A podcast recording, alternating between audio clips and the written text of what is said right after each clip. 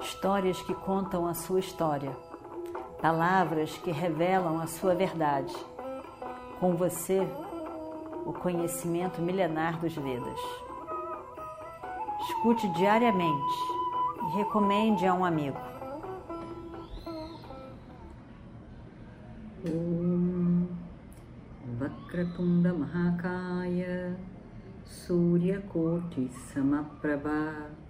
Nirvignam Kurume Deva Sarvakaryeshu Sarvada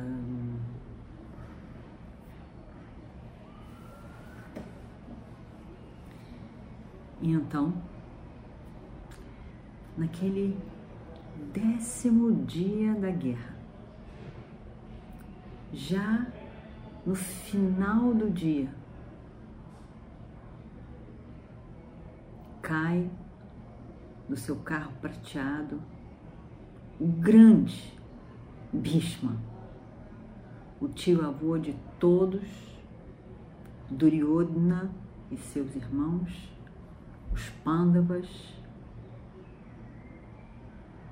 o grande, mais velho da família, que era divino, filho de Ganga, especial, grandemente capacitado, que fez tantos sacrifícios em sua própria vida, se dedicou totalmente ao reino, à continuação do reino. Sabia muito bem o que era certo, o que era errado.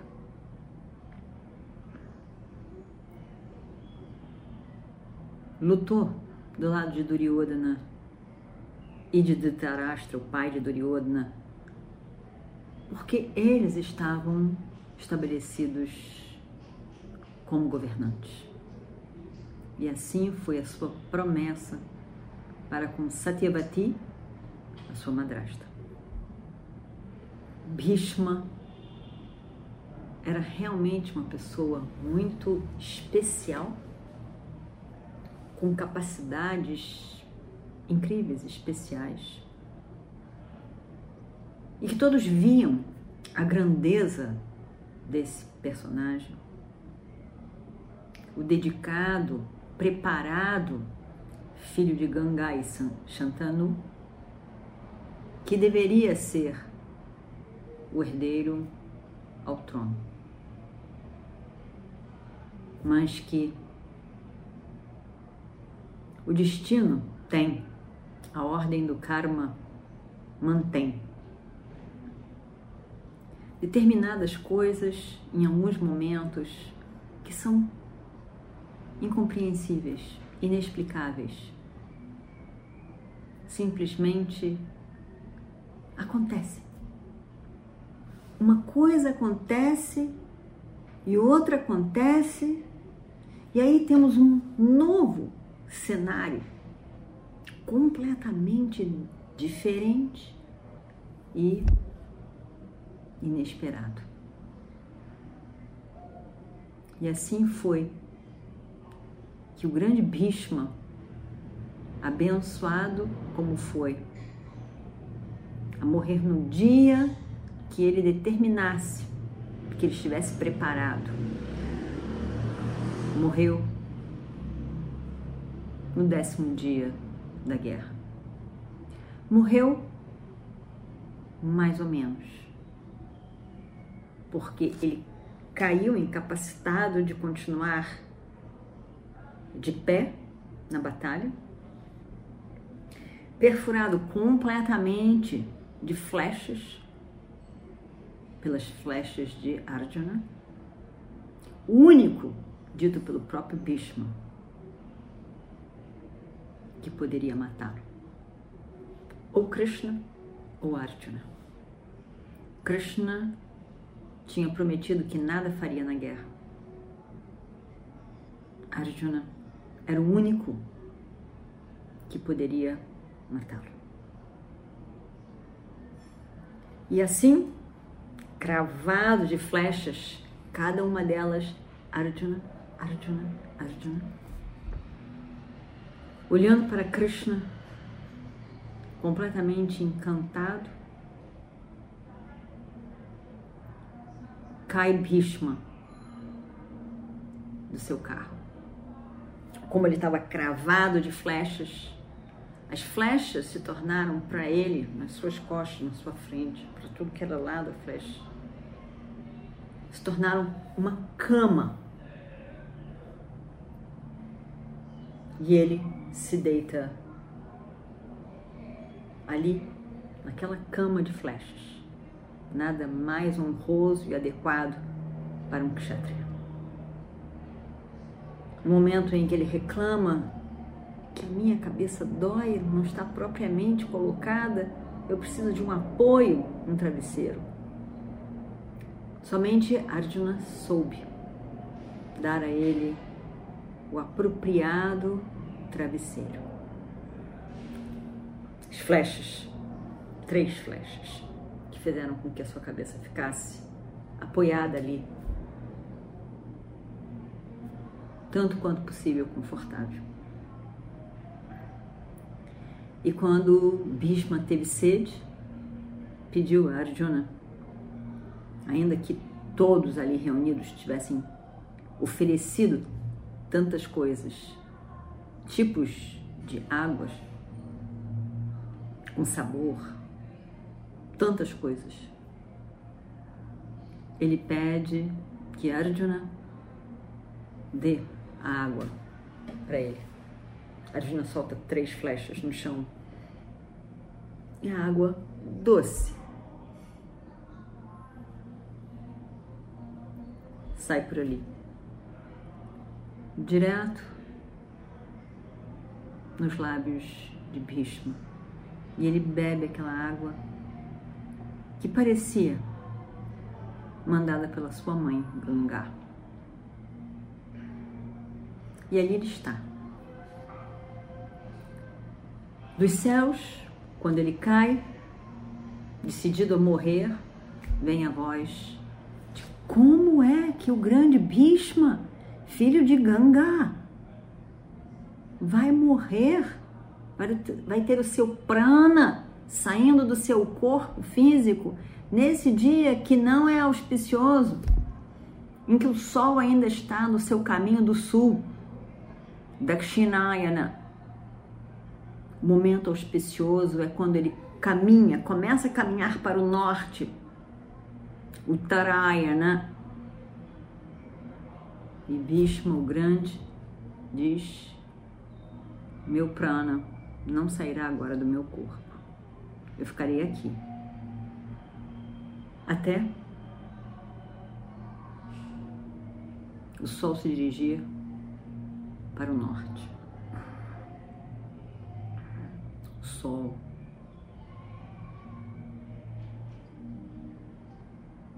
no norte. Um momento auspicioso.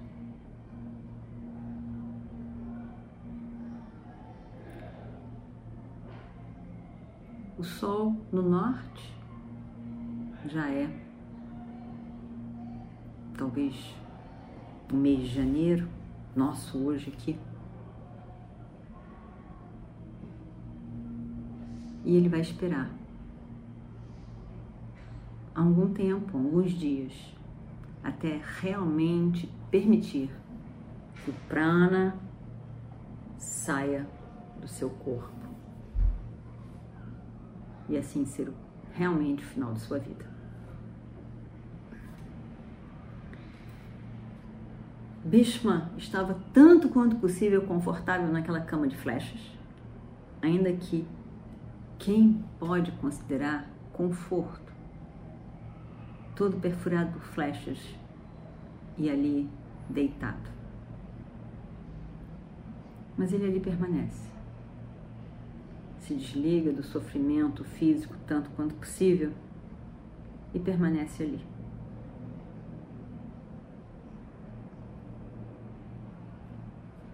A noite vai chegando.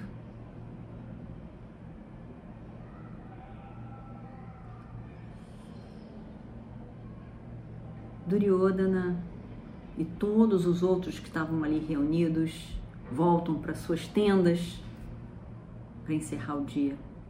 Um dia difícil, um dia doloroso, um dia inesquecível. Duryodhana estava em choque, completamente em choque. E em choque, ele vai falar com seu querido amigo Radheya. Radheya não, não acredita. Ele não, não acredita que o grande Bhishma tenha morrido. Ele também fica em choque. Ele fica ali, sem entender como. Como que isso é possível? Quem imaginou que isso seria possível? Tem certas coisas que acontecem em nossa vida em que a gente não consegue entender. Não consegue ver lógica, não consegue entender. É algo que eu jamais esperaria que acontecesse. Como que isso é possível?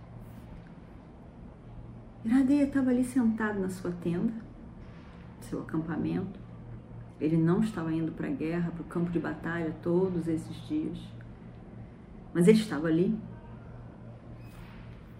E, e quando Duryodhana lhe conta que o avô morreu e conta as circunstâncias e diz que ele está ali naquela cama de flechas, esperando um momento auspicioso somente. Iradeia Pradeia parece que ele foi atingido por um, por um raio do nada.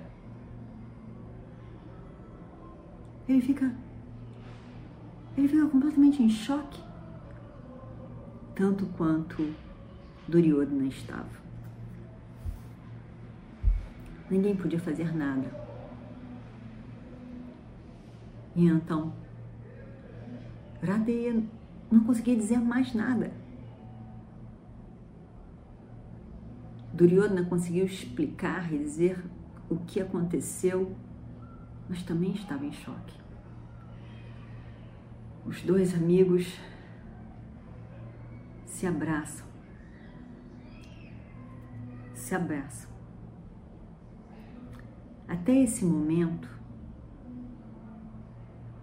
Duryodhana estava realmente em estado de choque. E em choque, ele, ele não conseguia colocar a emoção para fora. Ele não conseguiu chorar. A morte do tio avô representava tanto, tanto. Era uma possibilidade que ele nunca considerou. Nunca considerou. E agora aconteceu. Isso muda tudo. Muda tudo para todos. Mas na hora que os dois amigos se encontram, olhando para o seu amigo, que lhe dá a mão, o braço, um abraço, Aí naquele momento, então, Duryodhana relaxa no conforto do amigo. Encontra ali naquele amigo uma possibilidade de, de ser uma pessoa somente, um ser humano comum, uma pessoa que perde um familiar querido. E no abraço do amigo, ele se permite chorar. E ele chora. Ele chora, chora e chora muito. E depois de algum tempo chorando, ele para. Parecia que não tinha mais lágrimas para ele continuar chorando. Ele estava fraco, um corpo fragilizado, fraco, o corpo mole devido àquele grande choque.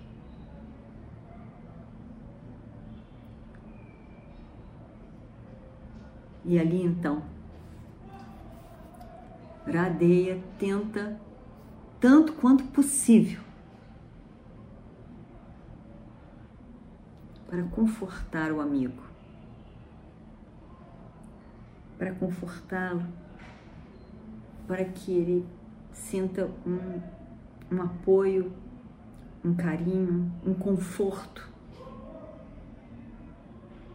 de alguém que realmente gostava dele e esse amor era recíproco.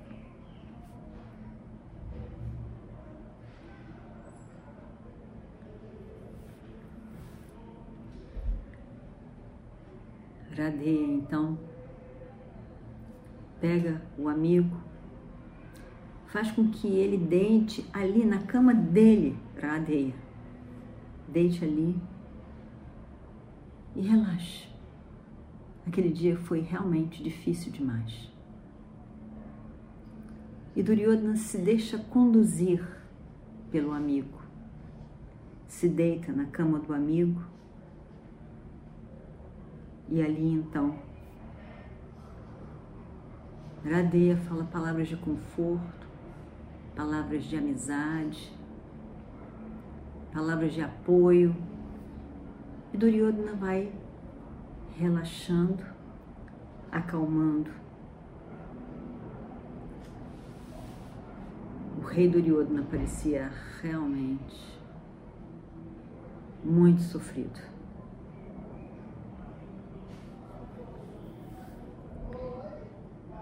Iradeia ficou com pena dele. Iradeia ficou com muita pena dele.